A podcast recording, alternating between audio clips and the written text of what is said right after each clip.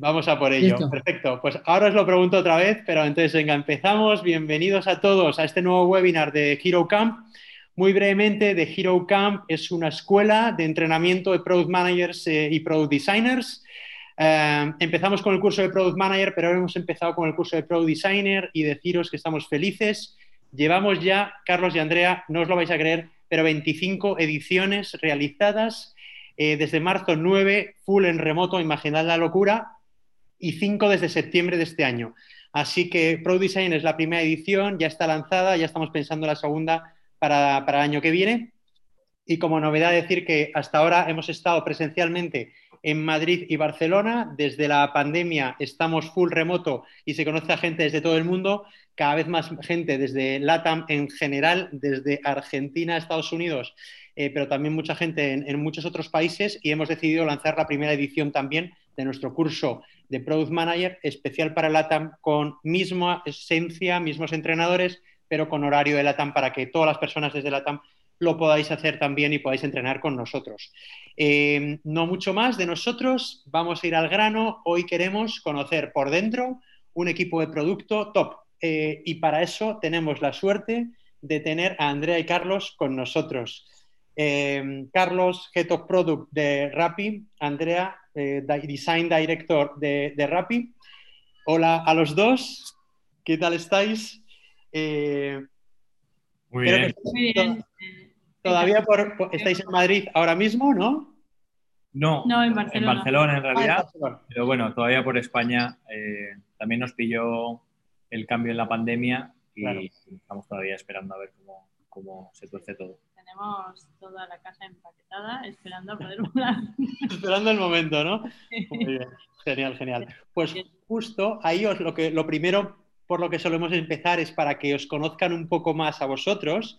Si podéis, me gustaría como que hicierais vosotros mismos una pequeña intro. Eh, hay mucha gente que nos, que nos está viendo hoy que una gran inquietud es cómo se puede llegar a ocupar una posición como la que tenéis a día de hoy vosotros, desde dos carreras diferentes, una más del mundo de Product Management, otra desde Product Design. Así que sí que os voy a pedir, en el orden que vosotros queráis, que si podéis contarles un poco, brevemente, un poco vuestra carrera profesional hasta que habéis llegado a estos roles en, en Rappi, si nos podéis contar eh, vuestra carrera profesional de una forma breve para que vean que llegar ahí es, posible. Y luego, si me podéis decir cada uno el superpoder que a día de hoy creéis que os ayuda más en vuestro rol, ya chapó y así conectamos con el mundo de los héroes.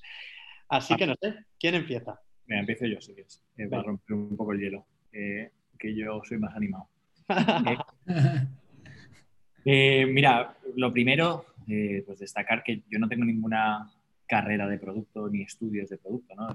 yo creo que me hago mucho hincapié en eso porque eh, ahora mismo las generaciones de ahora son unos afortunados porque sí que hay mucha formación al respecto y te puedes llegar a estas posiciones muy preparado, ¿no? Eh, no como antaño que ibas saltando a estas posiciones, ¿no? Pero perdón por, el, por la cuña.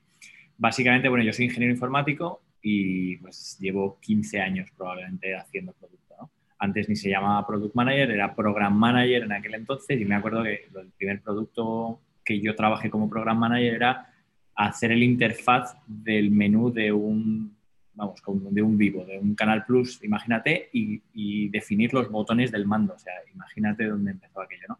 Y desde entonces, pues he trabajado en todo tipo de producto, en fintech, en insurtech, en, creé mi primera startup en el 2009 de desarrollo de aplicaciones, que lanzamos cientos de apps, eh, no sé, en, la que quieras, ¿no? Y he pasado en empresas tanto en España como en Estados Unidos y siempre en posiciones de producto, o la mayoría en posiciones de producto, hasta, hasta ahora en Rappi. Qué bueno. Y perfecto, genial, pues ya te conocemos un poquito más. Ahora nos cuentas en, en Rappi, ahora vamos a, a, y nos cuentas un poco más. Andrea, y en tu caso, ¿cómo, cómo has llegado aquí? En caso, pues eh, igual o, mucho más lejos de, de, de, este mundo. ¿no? Yo estudié filología árabe Nunca ejercí y trabajé en varios sitios, trabajé en Telefónica hasta que conocí a Carlos y me introdujo en este mundo. Y fue en Estados Unidos donde empecé a interesarme por el diseño, a ser un poco autodidacta y tuve la oportunidad, el gran sueño americano, ¿no? la oportunidad de empezar en una startup de Silicon Valley y ahí fue mi carrera, fue mi máster. Eh, y hasta hoy, bueno, pues también eh, desde entonces dentro he pasado por crear nuestra propia startup, eh, luego he estado en una startup como Packlink y hoy en Rappi. Y no sé cuál decirte con la que me quedo, es decir, la tengo todas en mi corazón, la verdad. Eh, así he llegado a Rappi y al puesto el que tengo simplemente trabajando y con mucha pasión. Qué bueno, genial, perfecto. Eh, ah, no me habéis dicho el superpoder. En vuestra posición actual, sé que todavía en esta posición lleváis poco, pero obviamente tenéis una trayectoria muy grande. ¿Qué ayuda a un, Carlos, qué ayuda a un Head of Product en su día a día? Sé que se necesitan muchas cosas, pero una sí que te venga a la cabeza. Eh, mira, no, te sé decir una, pero voy a, voy a tratar, ¿no? Una de las de lo que decimos siempre de, un product manager, ¿no? que, parece la típica tontería que se dice, pero que un product manager tiene que estar muy acostumbrado y saber decir que no muchas veces. ¿no? Eh, y, y, no por el hecho de decir que no, sino porque decir que no significa decir que sí a muchas otras. ¿no? O algunas otras y conseguir ese foco. Yo creo que una de las cosas que, he sabido hacer en empresas de este estilo, en Rappi y en alguna otra startup, en la que hay eh, un, executive level muy, muy metido en producto y que, le importa mucho el producto y lo trata de mimar, es tratar de de verdad ser un, ser un blocker en aquellas iniciativas que no tienen ningún sentido hacer. a veces cuando es solo porque sí, porque, porque hagamos esta pantalla que es más bonita, ¿no? Y el tratar de centrar un poco y decir, bueno, vamos a ver dónde está el problema, cuál es el problema, dónde están los datos que nos acompañan, ¿no? Entonces, eh, el, el, el, poder decir que no eh, algunas veces yo creo que es muy importante y yo he conseguido poder hacerlo. Qué bueno. Y Andrea, en tu caso, como, como directora de diseño, eh, como pro designer, senior en tus últimas posiciones, ¿qué superpoder te ha ayudado ¿Qué, crees que tienes?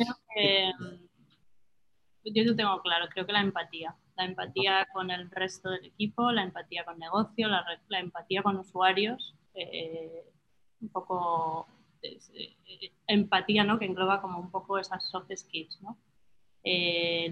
al final estamos haciendo producto y, como diseño, ¿no? Te, te centras en mi parte es diseño, pero no, estamos aquí entre muchos haciendo productos desde visiones muy distintas o roles muy distintos, pero al final con el mismo fin y, diseñando la misma experiencia de usuario, cada uno en su parte. Entonces hay que tener empatía, hay que saber cómo trabaja uno, qué necesita uno del otro y, a, la misma vez con el usuario, ¿no? Ponerse los zapatos del usuario, pero teniendo muy claro que no eres usuario y que el usuario puede ir por otros derroteros a los que tú piensas en ese momento, a los sentimientos que tú tienes frente a esa propuesta que tienes, a ese problema.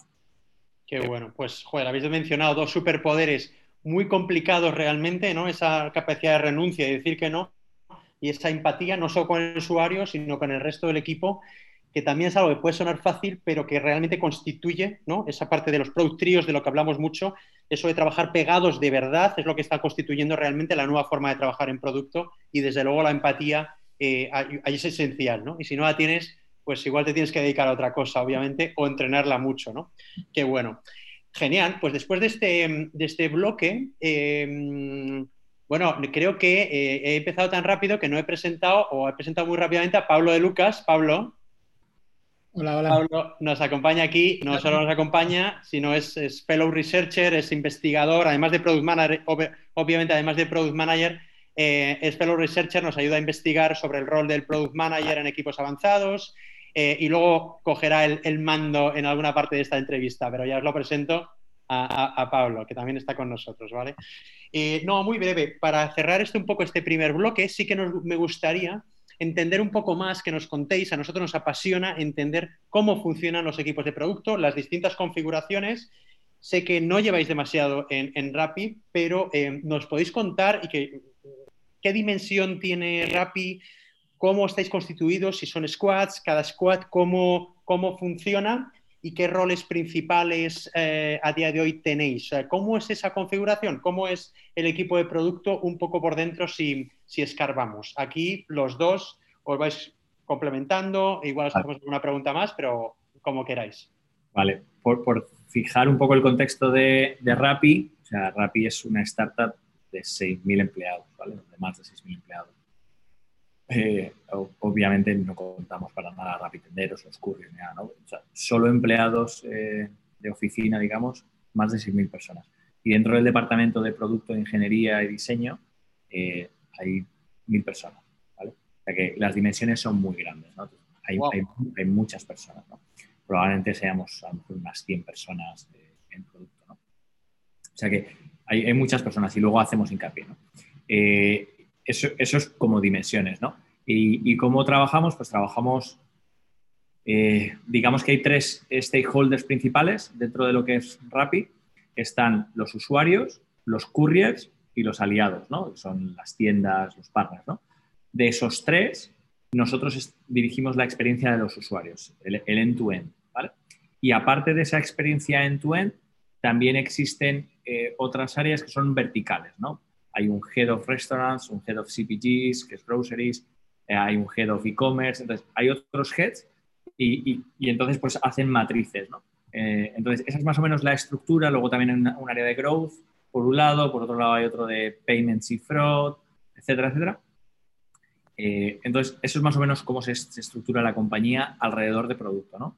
Y luego nosotros, pues dentro de los, de los de producto estamos con squads, ¿no? En los que desde el PL, el Engineer Manager, Product Designer, con todas las variantes de UX UI, el Engineer Manager, eh, el, Technical Lead, eh, QA, tenemos Functional y Automation, tenemos gente de BI en los equipos, tenemos gente de eh, pues, Data Science, tenemos también Delivery Manager, luego hablaremos un poco de todo el tema de dependencias.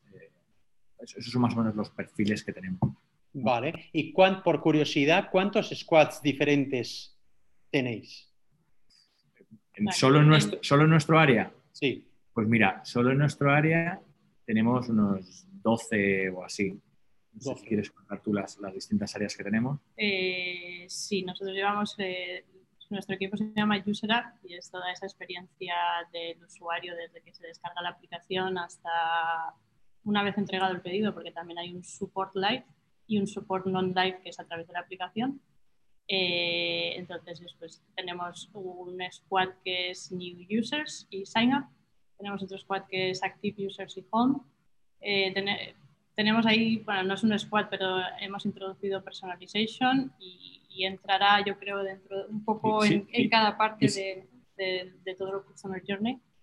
Luego tenemos otro squad, pero que ahí creo que de desarrollo hay dos squads o tres squads que es Search, que es todo el buscador. Eh, luego tenemos lo que se llama canasta en Colombia, que para mí fue súper raro, es el CART. Y Checkout, por otra parte. Luego tenemos Payments, que es otro squad, y Fraude. Luego tenemos el Order Tracking, que es todo el ETA y ya el Support y Help Center, ¿no? que es esa parte de Support Live mientras estás en el Order Tracking y el Help Center a través de la aplicación. Ajá, qué bueno, qué bueno. Y entiendo que en cada uno de ellos hay los perfiles que habéis dicho, pero en función del squad que sea, entiendo que habrá más de una disciplina, ¿no? Más roles de una disciplina, más de otra, en función de cada uno de ellos, ¿no? Tal cual, claro. En, en squads como personalización, search, hay más gente de data science, de machine learning, este tipo de perfiles, eh, y, hay menos probablemente de UI, eh, como en otras áreas hay, más gente de UI, eh, más, más, developers de iOS o Android que son más necesarios. tenemos gente, o sea, tenemos unos recursos que están exclusivos a esos squads y luego tenemos, hemos publicado otros recursos, ¿no? Entonces, por ejemplo, diseño. Claro, por ejemplo, diseño. Estamos de hecho, les habían, siempre habían trabajado como un pool, pero con el crecimiento tan rápido y con toda la, arquitectura de squads, les habían como asignado unos squads, pero sí es verdad que había unos squads que tenían, bueno, pues por, la cercanía al PL más que a otro PL, pues se trabajaba más con uno que con otro. Y la idea con User App desde la entrada de Carlos y luego mi entrada es pues volver a hacer ese equipo ¿no? y tener esa visión holística de la experiencia del usuario porque nosotros estamos, o sea, al final nos sesgamos y empezamos a hablar del squad aquel o del equipo aquel, pero no nos olvidemos de que el usuario tiene una sola experiencia. Es decir, a él le da igual en qué squads dividamos todo esto, él entra y se va de la misma manera, ¿no? Entonces, un poco ahí nuestro rol o lo que hemos empezado a hacer es crear ese equipo y, con esa idea de equipo y tener una mentalidad más holística sobre todo la experiencia del usuario, compartir mucho más eh, lo que estamos haciendo, ver todas esas sinergias que tenemos o impactos que tenemos en una parte del de, flujo del usuario u otra. Y, me perdí el hilo de dónde veníamos todo eso. ah, eso. No, perfecto. Somos un pool porque obviamente con todos los squads que te he dicho, pues somos nueve diseñadores no y, unos sí que estamos incorporando product designers, pero eh, hasta la fecha en Rappi eran, estaban más separados por UX, UI, con lo cual necesitas por cada squad un UX y un UI.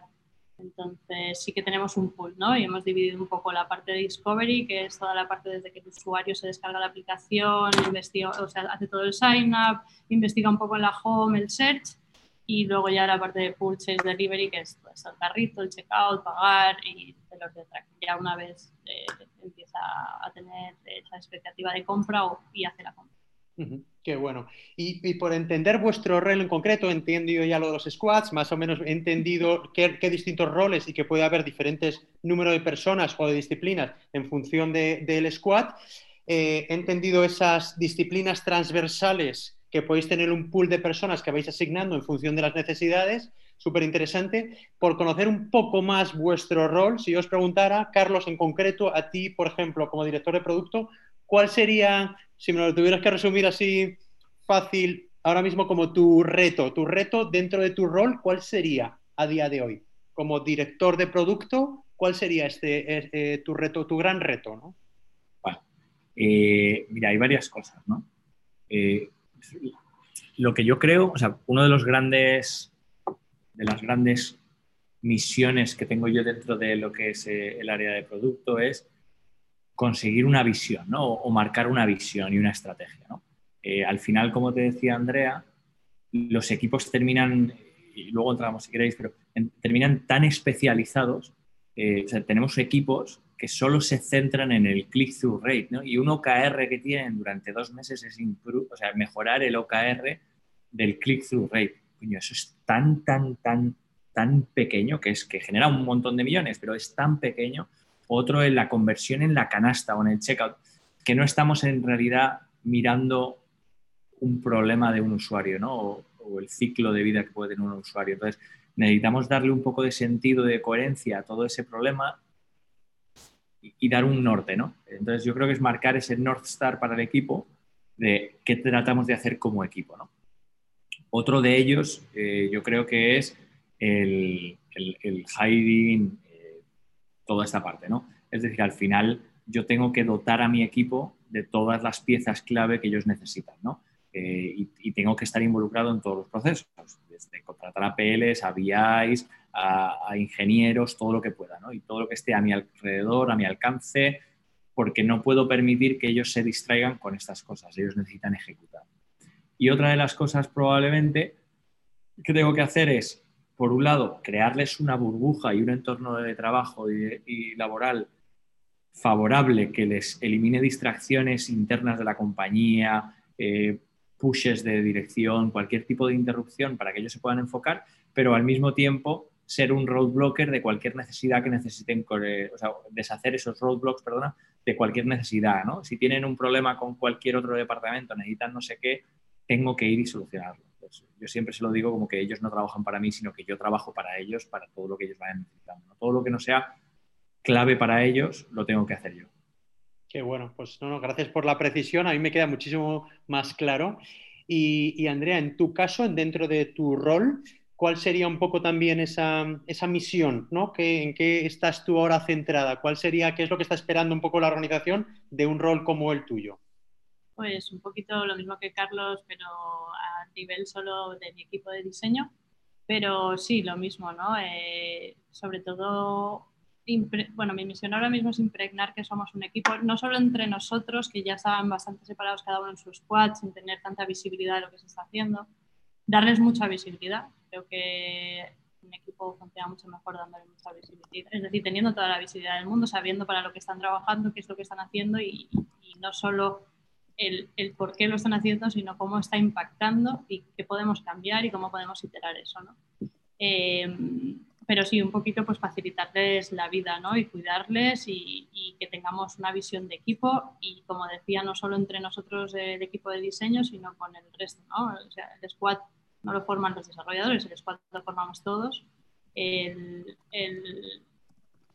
tenemos un equipazo, hay un talento enorme, pero el, elevar la calidad de, de nuestro trabajo, ¿no? Es decir, al final cuando tú solo estás centrado en me han pedido esto, hago esto y lo entrego, te pierdes muchas cosas y muchas cosas se pueden perder por el camino, ¿no? Eres owner hasta que llega a las manos del usuario. Entonces hay que estar atento en todos esos pasos y todo el proceso no es solo tu proceso de design thinking y después ejecutar un UI y una usabilidad, sino es todo el proceso y todo eh, desde entender muy bien el problema junto con PLs y desarrollo, eh, tomar decisiones de cómo se va a solventar y ya buscar propuestas y hacer research, estar muy cerca del usuario y saber qué es lo que quiere el usuario también, hasta luego pues perseguir un poquito cómo se está implementando esto, si es la manera en la que se había ideado y pensado y, participar un poco en ese paseamiento que siempre hacemos, ¿no? porque al final hacemos una propuesta que es la idílica, pero luego eh, pues hay que sacar valor al, usuario y hay que sacarlo más rápido y no hacer proyectos muy largos, con lo cual se pasea, se simplifican cosas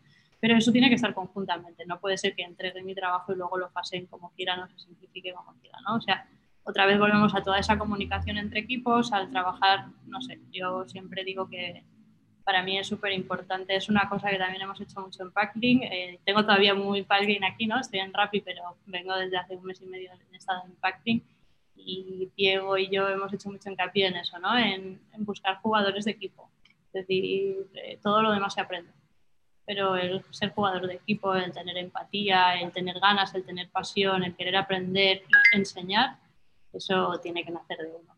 Y Para mí es súper importante eso. Y mi misión es pues, transmitir eso, yo creo. pues muchísimas gracias. No, no, lo habéis descrito los dos. Perfecto, creo que nos queda muy, muy, muy claro esa misión que tenéis cada uno de vosotros. Y ahora sí que nos gustaría, Pablo y a mí, indagar, ¿no, Pablo? Un poco más en, en los roles, ¿no? Además sabemos, sabemos eh, que estáis buscando incrementar el equipo, product managers y product designers, mucha gente seguro que interesada. Así que, Pablo, te paso un poco la palabra para, indagar un poco más ahí que nos cuenten. Vamos al lío, que es a lo interesante para la gente, para sus carreras. Eh, bueno, voy a empezar con Andrea, que, bueno, pues he elegido ese orden porque sí. Eh, me gustaría saber para ti, que, o sea, con tu opinión personal y tu experiencia, para ti, ¿qué es un product designer? y qué rol juega dentro de tu equipo. Es muy complicado encontrar ese tipo de perfil. Eh, ¿Qué buscáis en él? No sé, ¿qué valoráis eh, la combinación persona-profesional eh, sobre ese perfil? Vale, bueno, mm, según mi experiencia, y yo no soy nadie más que mi experiencia propia y demás, ¿no? Para mí, un product designer, yo nunca he sabido definirlo más que todo terreno. ¿Qué buscas un todoterreno? Es decir, puedes aprender muchas técnicas, muchas teorías, muchos procesos de, ideación y demás, pero al final el estar, el tener esas ganas de saber eh, de primera mano cuál es el problema, cómo se va a solventar y luego todo el proceso que ello lleva con toda, toda el expertise que puedas haber aprendido en cualquier curso o autodidacta o, o en el día a día y luego ya la parte de UI, pues también dominarla y que no te sea algo también tedioso, ¿no? Porque hay gente que no le gusta nada la parte de, UI, ¿no? Entonces, al final, alguien que tenga una visión muy de producto, no tanto de diseño única y exclusiva, sino de producto, de que está haciendo un producto end-to-end, ¿no? Al final, o proponiendo soluciones a posibles problemas para crear un producto en, un proceso end-to-end, que, que, puede desarrollar una, una feature desde el principio hasta el fin, desde que le dan el problema hasta entregar eh, un handoff de diseño. Justo enlazando un poco con lo que has dicho, en vuestro equipo tenéis UI, UX, em, Design Researcher, ¿tenéis otros tipos de rol de diseño? ¿Cómo conviven entre ellos? O... Sí, en nuestro equipo tenemos, por ejemplo, dos UX y dos UIs y las últimas incorporaciones hemos sido tres Product Designers. Eh, bueno, y ahora también tengo otra UI y lo que estamos, y se ha incorporado otra Product Designer, perdón. Es que se me han incorporado dos personas nuevas al equipo. Eh, entonces, sí, conviven perfectamente. Es decir, eh, a mí me fascina, por ejemplo, el trabajo que hacen de UX y esos ese research más profundo para, para analizar cosas mucho más o, o, de la experiencia mucho más holística y no de una pequeña feature que queremos hacer un improvement o un enhancement. Eh, y luego el UI pues al final acaba haciendo todo ese delivery, ¿no? Entonces tienes la figura del product designer que ayuda siempre en esas partes o participa desde la, con el UX pues a bajar un poco más a tierra todo ese research que se ha hecho y lo, lo baja más a la realidad de lo que necesitamos y más a, a, a, wireframes y a la idea de cómo podemos plasmar esa solución con todo ese research que se ha hecho y luego también pues puede echar una mano en UI porque también puede pasar eso a, a alta fidelidad con nuestro design system y demás. Y luego, por ejemplo, pues ahora estamos buscando o nos gustaría incorporar un UX writer y, o sea, es una de las cosas que he aprendido a lo largo de mi trayectoria, ¿no? Y, y es la primera vez que estoy en una startup tan grande. Backlink, bueno, ya habíamos crecido mucho, pero tan grande, pero siempre he estado en, en startups duras y duras de, de siete personas y llegar a 50 como mucho con lo cual todo, todo va muy rápido y descuidas mucho ciertas cosas que para mí, por ejemplo, el copy es parte de la experiencia de usuario y cambia muchísimo una interfaz con un copy o con otro, ¿no? Entonces hay que mimar eso y al final siempre llega la frase, ¿no? Yo lo mismo, pero no soy experto en esto, no se me da bien. A nadie se le da bien el copy, entonces estamos buscando en eh, Writer. Con lo cual respondo a tu pregunta de si pueden convivir. De hecho, creo que es interesante convivir. Yo nunca, o sea, siempre había sido la todoterreno, que, que con un equipo de todoterrenos, pero sí que es súper interesante cómo, cómo puedes eh, intervenir con un UX y con un UI y cómo puedes hacer otras cosas, ¿no? Esos research mucho más profundos, eh, dedicar ese tiempo a los usuarios. Pues te lo agradezco porque me has contestado un montón de preguntas, así que mira, eso que me ahorro. no, pero es súper interesante la relación entre los diferentes eh, puestos o perfiles, porque mucha gente, ya sabéis, ¿no? También pasa en Product, en product Manager, confunde los roles o no tiene claro exactamente qué es lo que se busca en cada caso. Y creo que ha quedado muy claro la especialización de, de, cada parte y que conviven todos perfectamente. O sea, a mí me ha quedado súper interesante. Y ahora voy con Carlos, si, si está disponible para hablar. nada, es broma. Que nada, lo mismo te voy a preguntar a ti. Eh, como Head of Product, me gustaría saber un poco tu visión sobre cómo es un Product Manager, qué buscas en un Product Manager, qué valoras más en, una figura de Product Manager y si, bueno, pues igual que ha respondido Andrea, eh, estáis buscando ahora mismo, eh, qué es lo que buscáis, eh, un poquito, cómo se relaciona con, con, la figura de Product Designer luego. Vale, mira, yo, o te cuento y, la verdad es que es siempre la misma respuesta para, mí, para empezar, detrás de un product manager hay una persona. ¿no? Entonces, eh, empiezo por decir qué es lo que busco en una persona ¿no? con la que voy a trabajar. Eh, y busco tres cosas. Llevo poniendo en A-B test esto toda mi vida y siempre sale ganador el test. Busco una persona que tenga tres cosas, que es una persona humilde, una persona inteligente y una persona que tenga pasión. Porque son las tres cosas que yo no te puedo enseñar, no te puedo dar, ni vas a conseguir nunca. O, vienes, o eres humilde o no, o eres inteligente o no, y no pasa nada. Y, y o tienes pasión o no la tienes, ¿no? pero yo no te la puedo imprimir.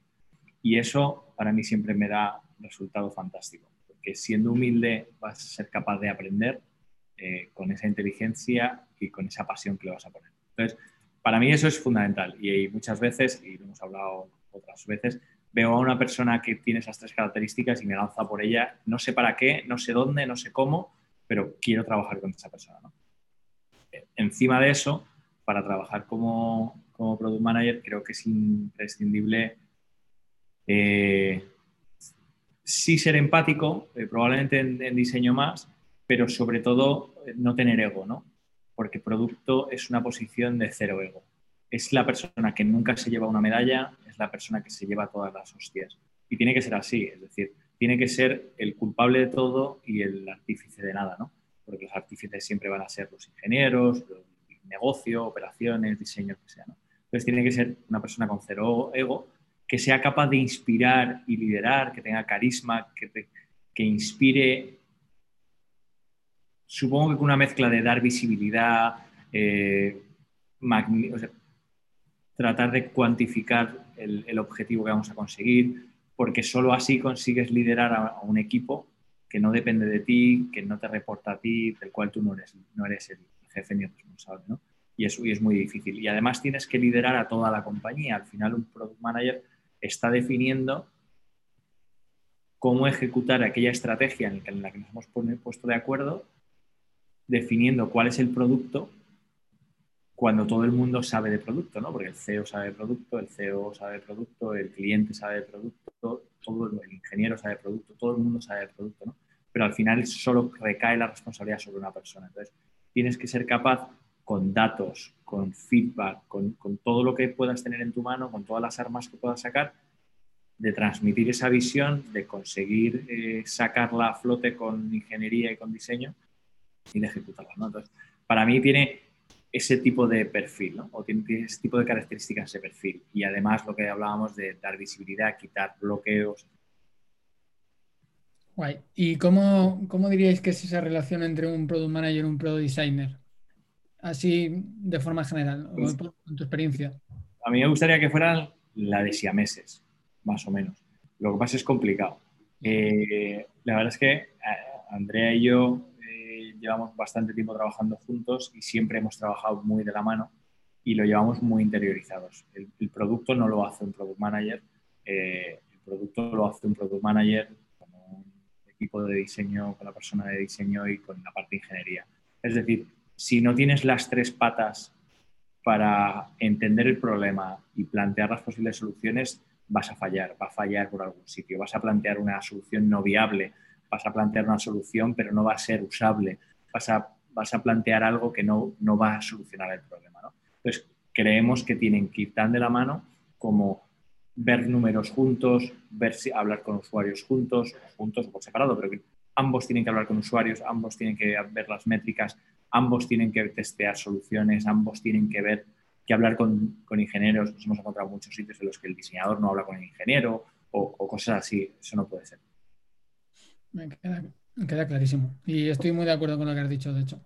Y como Head of Product, que has pasado obviamente antes por el rol de Product Manager, ¿qué, crees que hace falta para dar un salto de Product Manager senior o muy senior a Head of Product? ¿O, qué, qué, necesita esa persona para querer ser Head of Product? ¿O qué skills? No sé, un poco, ¿cómo lo ves tú? Eh, es difícil, ¿eh? porque he visto tantas personas por el path de producto, al final, como hemos dicho, ¿no? Eh, yo he, visto, he trabajado con product managers que vienen de business, que vienen de operations, que vienen de ingenieros, que vienen de diseñadores. ha sido un perfil tan, tan mixto y tan todoterreno que es complicado, ¿no? Pero yo creo que es... Eh, he visto product managers que se enfocan solo en pensar en su problema, pero hay personas que tratan de entender todo el problema en tu end, ¿no? Y normalmente ahí es cuando empiezas a tener curiosidades de, solventar las cosas de una manera mucho más holística. Eh, y, perdón que, que, te lo haga un rephrase de otra manera. Es decir, una de las cosas, por ejemplo, que nos pasaba en Rappi era, eh, bueno, en muchas empresas, es que al ser una empresa tan grande y tan especializada, tenemos silos muy fuertes de equipos que se centran solo en, en algo en particular, ¿no? Entonces, por ejemplo, tenemos un caso en particular que es el tema de cancelaciones, ¿no? después de poner una orden hay una serie de cancelaciones y hay un, hay un esfuerzo muy grande por reducir esas cancelaciones. ¿Qué pasa? Que esas cancelaciones son después del checkout, una vez que ya eh, confirmas la orden y entonces le caían a la persona que en el flujo está después del checkout, que es la persona de, que lleva el squad de order tracking, ¿no? que es cuando ves cómo tu orden eh, va viniendo. Pero lógicamente, aunque tú trates de hacer todos los esfuerzos posibles en esas pantallas, probablemente hay cosas que se pueden solucionar antes en la vida del usuario, ¿no? Probablemente en el checkout, en el carrito, en el propio home, en el propio cupón donde le trajiste antes de hacer sign up.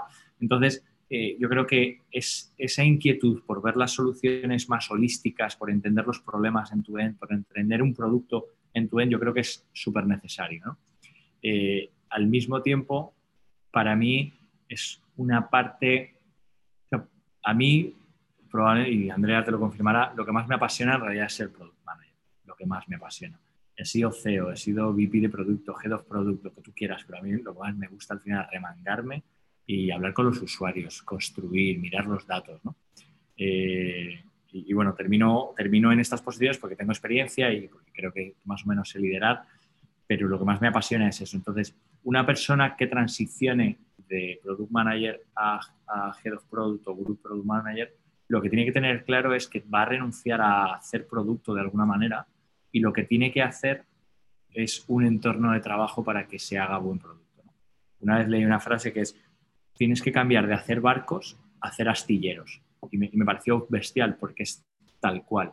Tienes que crear un entorno de trabajo en el cual tengan todas las herramientas, todo lo disponible a su alrededor para que ellos creen producto. Y tú puedes guiar, puedes, pero no vas a estar nunca tan metido en ese producto como para hacerlo tú. Con lo cual lo que tienes es que facilitar. Súper interesante, la verdad. seguro hay mucha gente que ya se ha quedado con el, con el consejo y, se habrá sentido. Eh, uy, pues sí, yo estoy igual, yo quiero hacer astilleros. Seguro que alguno ha salido.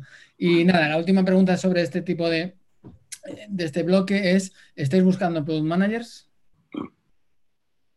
Sí, estamos buscando muchos product managers product managers, eh, directores de producto, group product managers, lo, que se te, head of products, lo que se te pueda ocurrir, lo estamos buscando. Eh, la verdad es que hacen falta muchos recursos, es muy complicado encontrar a gente, gente buena, gente que, que venga para mí con, esas, con esos factores que te decía, ¿no? de, humildad, de, pasión, de inteligencia y que encima además tenga experiencia, ¿no? porque al final no sé cómo lo hacemos, pero siempre pedimos a las personas que lo tengan todo. Muy complicado. Pero sí, vamos, buscamos, tenemos varias posiciones abiertas, eh, así que si alguien está buscando, por favor, escribirme por LinkedIn, eh, por donde queráis y, comentamos. Genial. Eh, no sé si quieres continuar, Josu. Sí, no, que me gustaría complementar. Andrea, te iba a hacer la misma pregunta. Es de, de en tu carrera un poco, siendo Pro Designer Senior, a este rol de líder de disciplina transversal también, es es un poco la misma pregunta, es ese salto que también hay, seguramente hay mucha gente que se lo esté planteando, ¿qué crees que hace falta también para dar ese salto a, esta, a este liderazgo transversal de la propia disciplina? ¿Qué, se necesita ahí? ¿no? También es una forma de crear un astillero o un, taller de, diseño, ¿no? Eh, sí, un, poco, un, poco, lo mismo, ¿no? Yo echo de menos eh, muchas veces, pues eso, estar, o sea, yo intento, estoy metida, pero más en el proceso de ideación, luego de revisión, tengo updates diarios, pero no estoy ahí metida, metida en el barrio porque necesito hacer otras cosas y pues facilitarte ese entorno de trabajo a mi equipo, ¿no? Y cuidarte.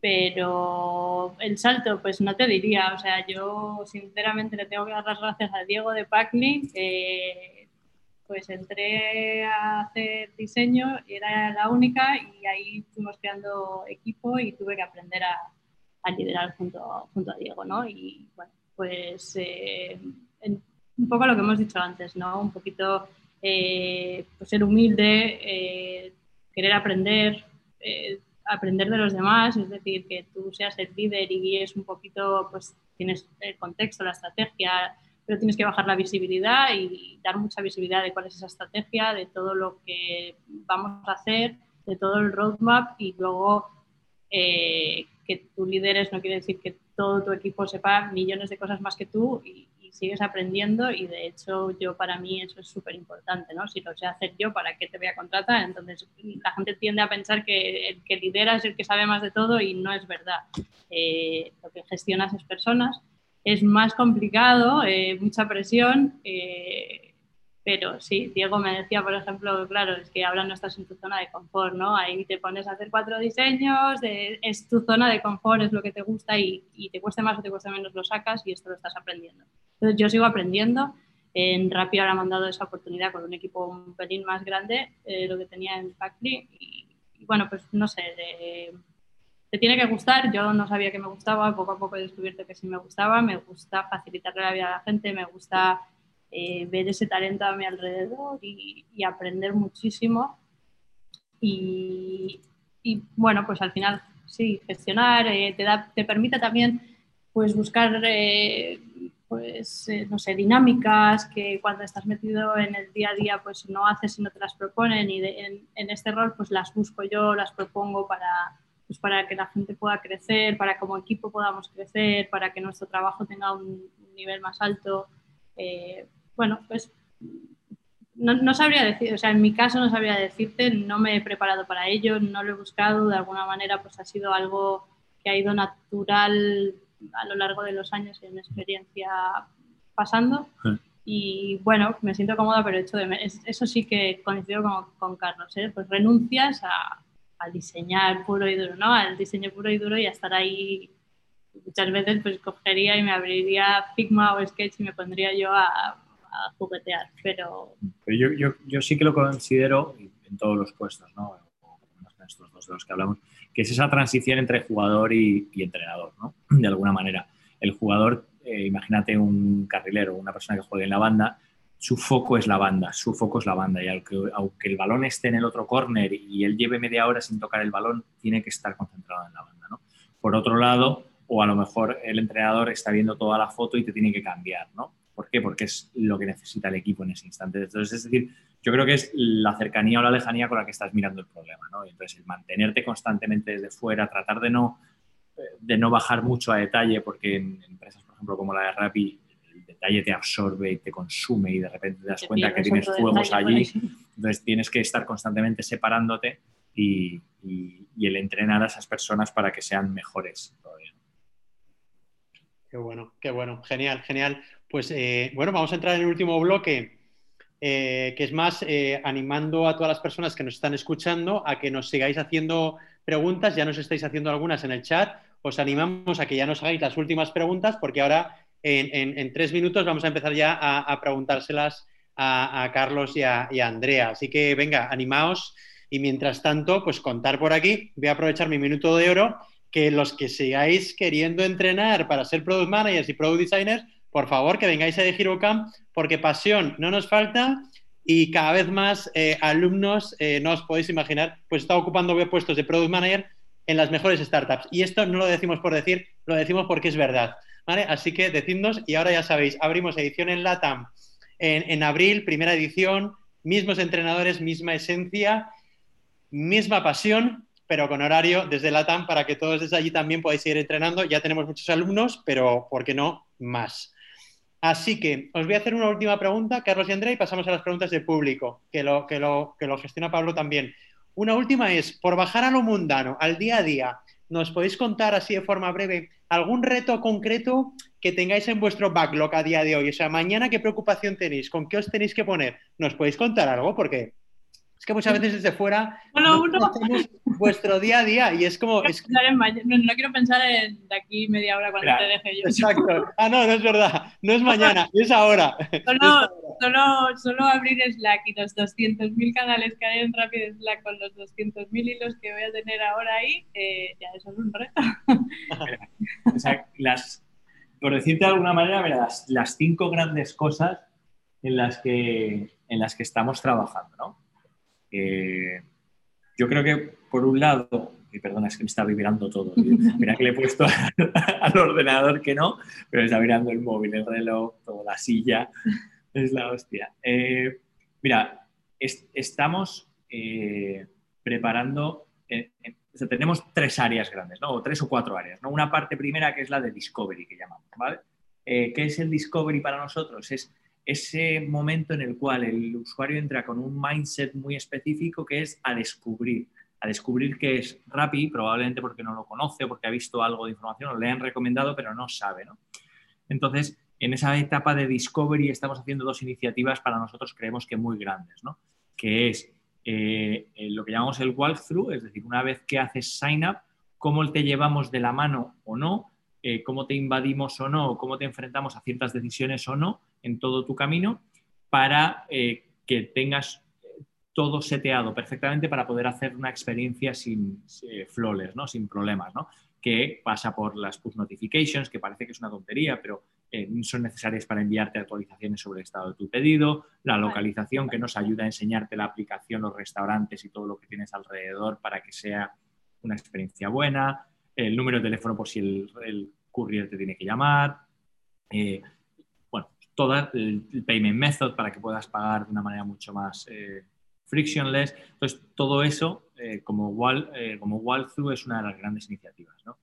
Otra de las grandes iniciativas que tenemos es la nueva home, ¿no? la home para new users, ¿no? porque ciertos datos que tenemos de entrevistas con los usuarios, de, datos, de métricas, entendemos que llegan a Rappi. Rappi, por, por daros un poco de contexto, la mayoría de la gente conoce Rappi como un food delivery, pero food delivery es una de las cosas que tiene Rappi. Rappi es food delivery de restaurantes, es food delivery de groceries, groceries delivery, poder hacer la compra, pero también tenemos un e-commerce en el que puedes comprar una nevera, puedes comprar ropa, puedes comprar lo que quieras, ¿no? Flores, tenemos eh, entertainment en el que puedes comprar acceso a eventos, tenemos la parte de, videojuegos, travel. hemos sacado una división de travel en la que puedes comprar un billete de avión, es decir, aterrizar en una tienda tan compleja es delicado, ¿no? Entonces lo que queremos es, si, bien, si ves esas dos partes, son aliviar un poco toda la presión que le hacemos al usuario y sobre todo la carga cognitiva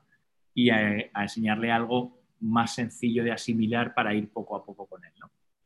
Otra de los retos de convertirnos en esa super app es tener un, lo que llamamos un global search, ¿no? que es una búsqueda en la cual en la propia búsqueda eres capaz de buscar cualquier cosa.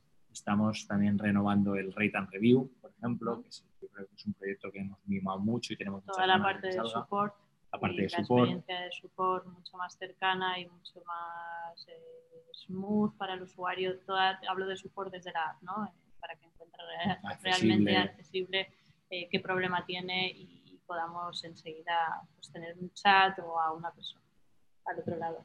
Eh, y luego también vamos a, rediseñar desde cero o estamos intentando hacerlo eh, todo el cart y el checkout porque además son dos partes muy críticas que tienen muchas dependencias con todas esas verticales que habíamos hablado. ¿no? Ahora, uno necesita, ahora uno hace una feature y necesita una cosa en el cart, otro la necesita totalmente distinta, entonces vamos a rediseñar algo que, pueda, que a la vez pueda encajar todas esas dependencias que tenga y no se vea una, experiencia diferente si vienes de una vertical o de otra.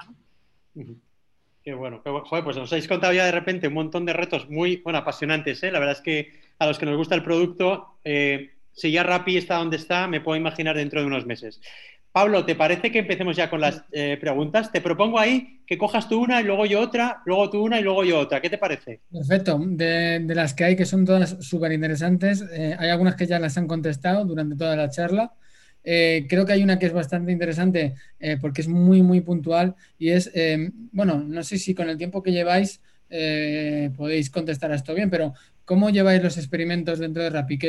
¿Cómo lo gestionáis? ¿Usáis tiempos eh, específicos o hay un grupo que se encarga específicamente de hacer experimentos para medir? O cómo, cómo habéis enfocado esa parte?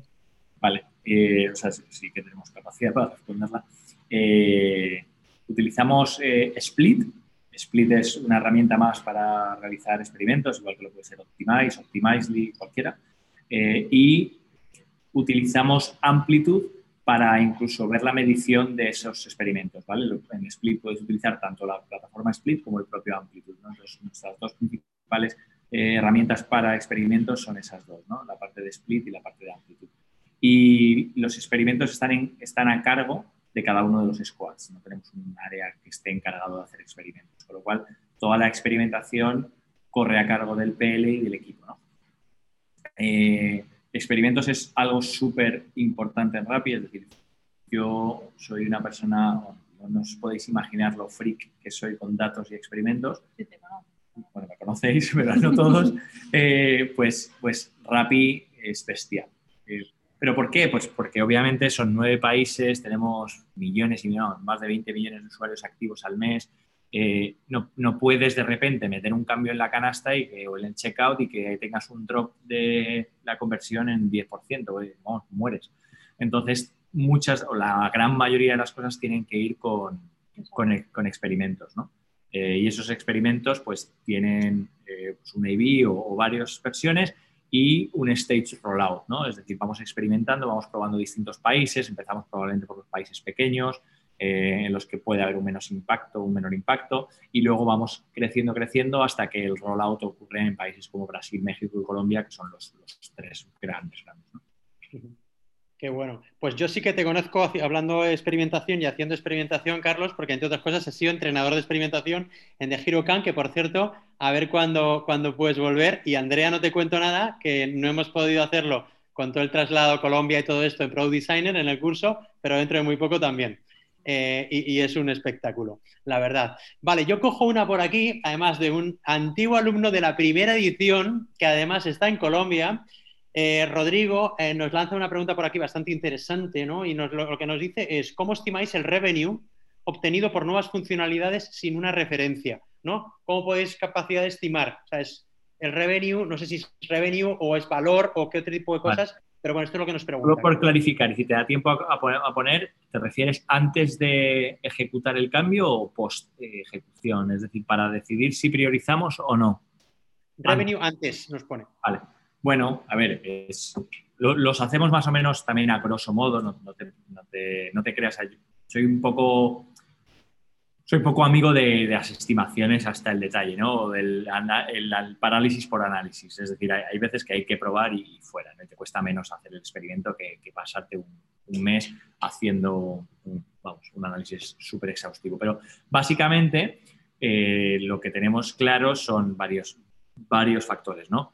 Porcentaje de usuarios que compra o tenemos conversión en algunos sitios, tenemos ticket medio, tenemos eh, el porcentaje que churnea o que recompra, con lo cual, más o menos, tenemos unos factores eh, básicos que, por ejemplo, imagínate, en Search, si vamos a incrementar un 2% el click-through rate, vamos a llevar X personas más a la página de producto y en la página de producto sabemos que tenemos esta conversión y en el carrito esta y este ticket medio, con lo cual estimamos que el GMV que vamos a aportar al negocio va a ser este, ¿vale? Y es básicamente cómo hacemos las cosas. Tenemos muy medidas todas, sabemos más, y además, bueno, otro día estábamos viendo con, con de Search hace un, mes, eh, la evolución de Global o de Search en los últimos seis meses, el plan que habíamos dicho que, iba a tener y el plan que habíamos hecho íbamos eh, casi cuadrado, ¿no? Entonces, eh, al final, con tanto dato es fácil. Perfecto. Pues yo voy a juntar dos preguntas en una y que yo creo que tiene una que ver con la otra. Como, vosotros mismos habéis dicho, estás presente en muchos países, ya voy, ya voy. Estáis presente en muchos países eh, y me gustaría saber cómo, cómo hacéis el approach a cada país, si pensáis en global como empresa o bajáis al país en concreto de alguna manera y, si en función de eso eh, organizáis los equipos de una manera o de otra. Eh, o sea, obviamente tratamos de encontrar aquellos puntos que funcionan para todo el mundo, ¿vale? Porque cuantas menos versiones tengamos que mantener, mejor. Eh, pero hay varios factores que sí que cambian, ¿no? Por ejemplo, un mercado como Brasil es totalmente distinto a un mercado como Colombia, ¿no? Eh, por ejemplo, en Brasil hemos tenido que hacer muchas adaptaciones que aunque las ponemos probablemente disponibles para el resto de los países, son solamente o principalmente relevantes para Brasil. Por ejemplo, en Brasil eh, se paga muchísimo con vouchers de comida ¿no? que te dan las empresas, eh, versus en otros países de Latinoamérica que a lo mejor no.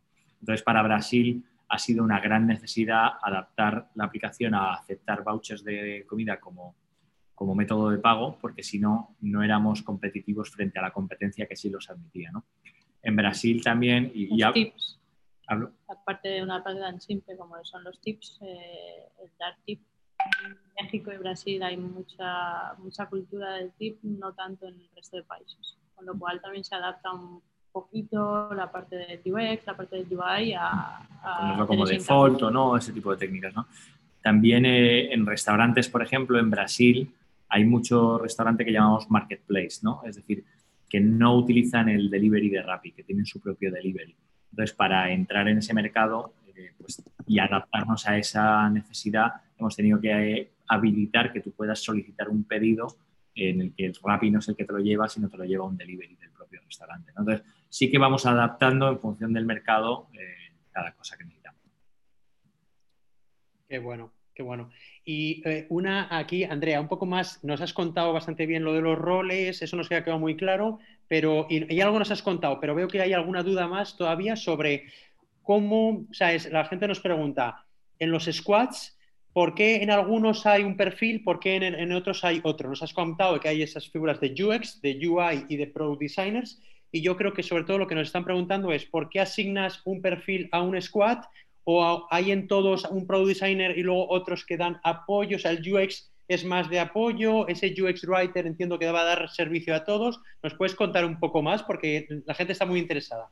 Como nos ha contado Carlos, eh, eh, básicamente el equipo lo tenemos, por lo menos en diseño, lo tenemos divididos en dos grandes bloques, que es la parte esta de Discovery, en la que hay tres PLs, cuatro PLs con Personalization, y eh, la parte de Purchase Delivery, que también entraría support, en la que ahí hay otros cuatro PLs eh, con sus squads. Algunos PLs tienen más de un squad, otros de desarrollo, o sea, no de squad, sino de equipo de desarrollo.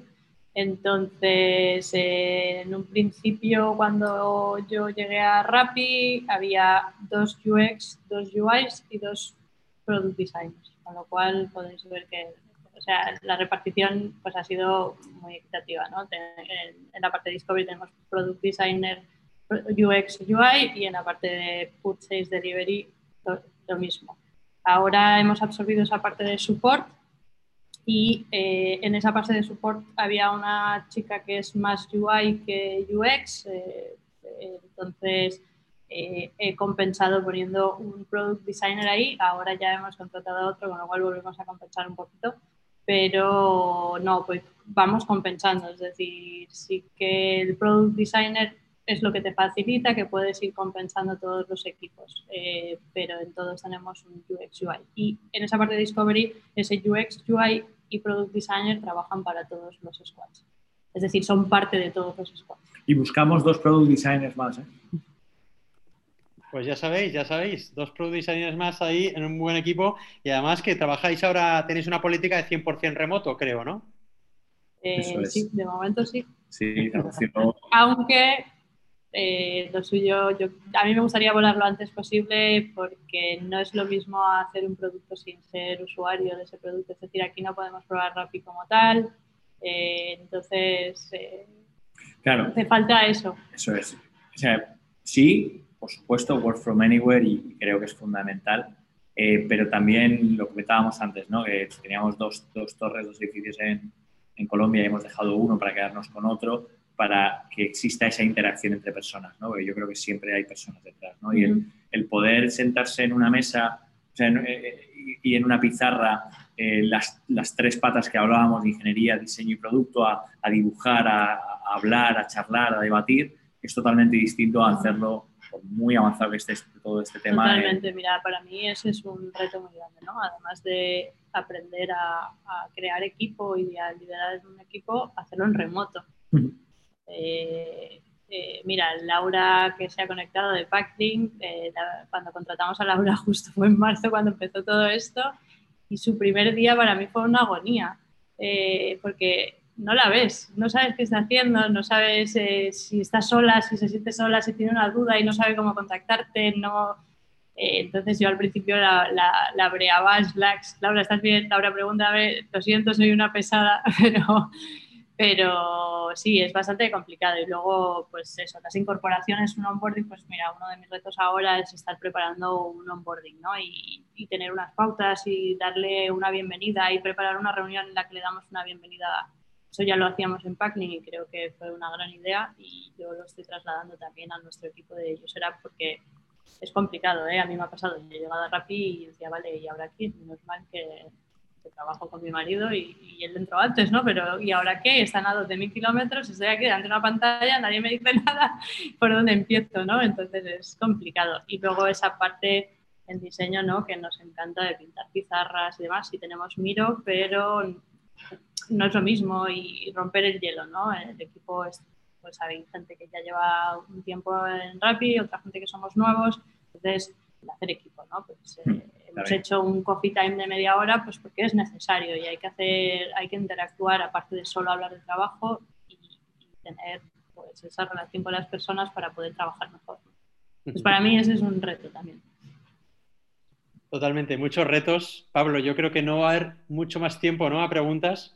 No, ya hemos llegado un poco al tope. Si quieres, bueno. Os agradecemos mucho que nos hayáis hecho esas tantas preguntas. ¿Han quedado alguna? Si queréis, por favor, enviándonosla individualmente y se las hacemos llegar a, Carlos o, a, Andrea eh, para que no se queden ahí sin responder. Perdonad, pero tampoco queremos hacer los webinars tan o más largos. Queremos respetar un poco los tiempos.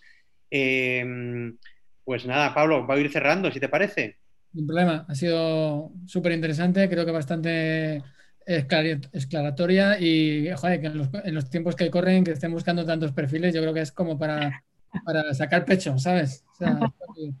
Totalmente. Un placer enorme teneros a vosotros. Eh, os agradezco desde el primer día que empezasteis a colaborar, a colaborar con nosotros la, la, ayuda, la, apertura que habéis tenido. Queremos que, que, tenemos cariño mutuo, eso es una maravilla, de verdad. Queremos volver a engancharos como entrenadores, como coach y como todo dentro de muy poquito. Ya sabéis que estamos dando el salto a la TAM, así que eso supongo que lo hará más fácil. Pronto nos, nos veremos por allí. Y a todos los que estáis con nosotros, de nuevo, muchísimas gracias. Estad muy atentos porque no vamos a dejar ni de entrenar, ni divulgar, ni hablar con producto con pasión. Ya sabéis, tenemos eh, cursos de Product Manager y Product Designer para vosotros, dentro de poco en presencial, pero mientras tanto en remoto para todo el mundo y ahora en LATAM. Así que mil gracias a todos. La información está en la web y nosotros estamos aquí. Eh, chicos, eh, muchísimas gracias. En el futuro, versión. Un abrazo. Chao, familia. Chao, que vaya muy bien.